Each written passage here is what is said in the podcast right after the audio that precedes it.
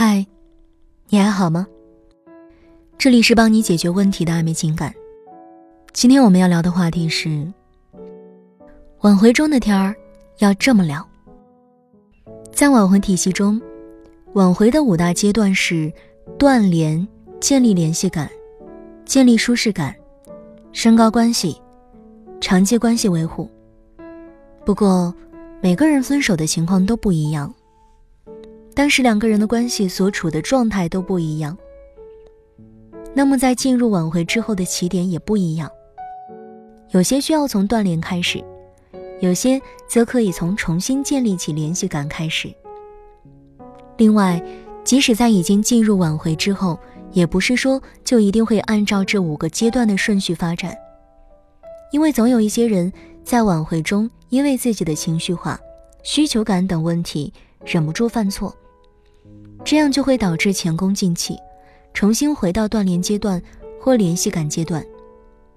当然，在这里我提到的聊天，就是指前期那些表现很好、已经进入建立联系感阶段，可以去跟对方聊天时，该怎么聊天。如果你有情感问题，可以添加微信拼音全拼晚辉九二零，获取免费的情感咨询和电话分析。NLP 理论里有三个聊天技巧：上推、平移、下切。这是一套被证明了的行之有效的沟通技巧，所以也可以用来让你的聊天更有思路。上推，把当前的聊天内容用更大含义的词去回应，让对方处于一个对话题有主动权的位置。平移，把对方话里的内容通过联想，找到有关联的话题。自然的引导话题到另一个上面。下切，抓住对方话里的关键词，扩展细节，把聊天具体化，引导话题走向。作为一个倾听者，给对方良好的聊天体验。举个例子啊，在哪儿呢？健身房啊。上推，嗯，注意健康，挺好的。平移。下次一起啊，你是增肌还是减肥啊？下切，这会儿累不累？你一般喜欢做哪个项目啊？其中上推是把话语权交给对方，这个技巧的使用一般用在两个人的联系感已经建立的不错了，对方有过主动给你发消息的情况，不然容易终结话题。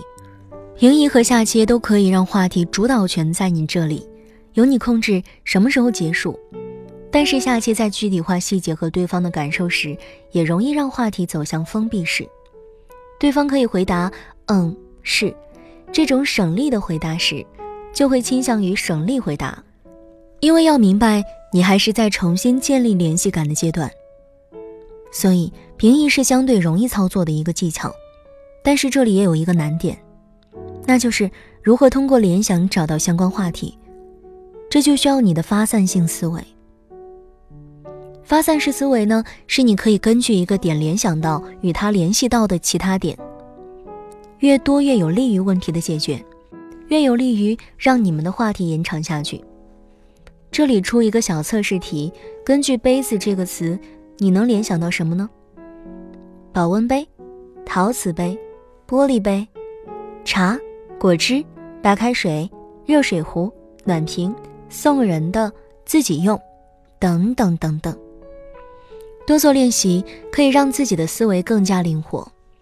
当你在跟对方聊天的那一刻，你也能想到更多的话题，并且从中找出最适合前后聊天情景和氛围的那一个，再穿插上你之前学习的共情、抒情、情绪反应、内容反应那些技巧，就可以带给对方愉悦的感觉。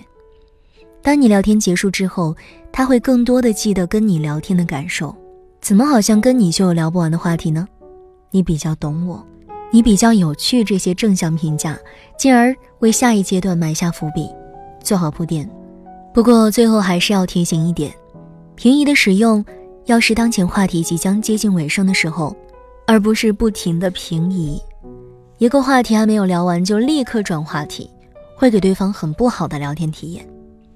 不明白你到底想干嘛，莫名其妙，一次不好的聊天体验就会影响到下一次。你的消息，对方要想一下要不要回复。如果你有情感问题，可以关注我们的微信公众号拼音暧昧二零二八，或者添加微信拼音全拼晚辉九二零，获取免费的情感咨询和电话分析。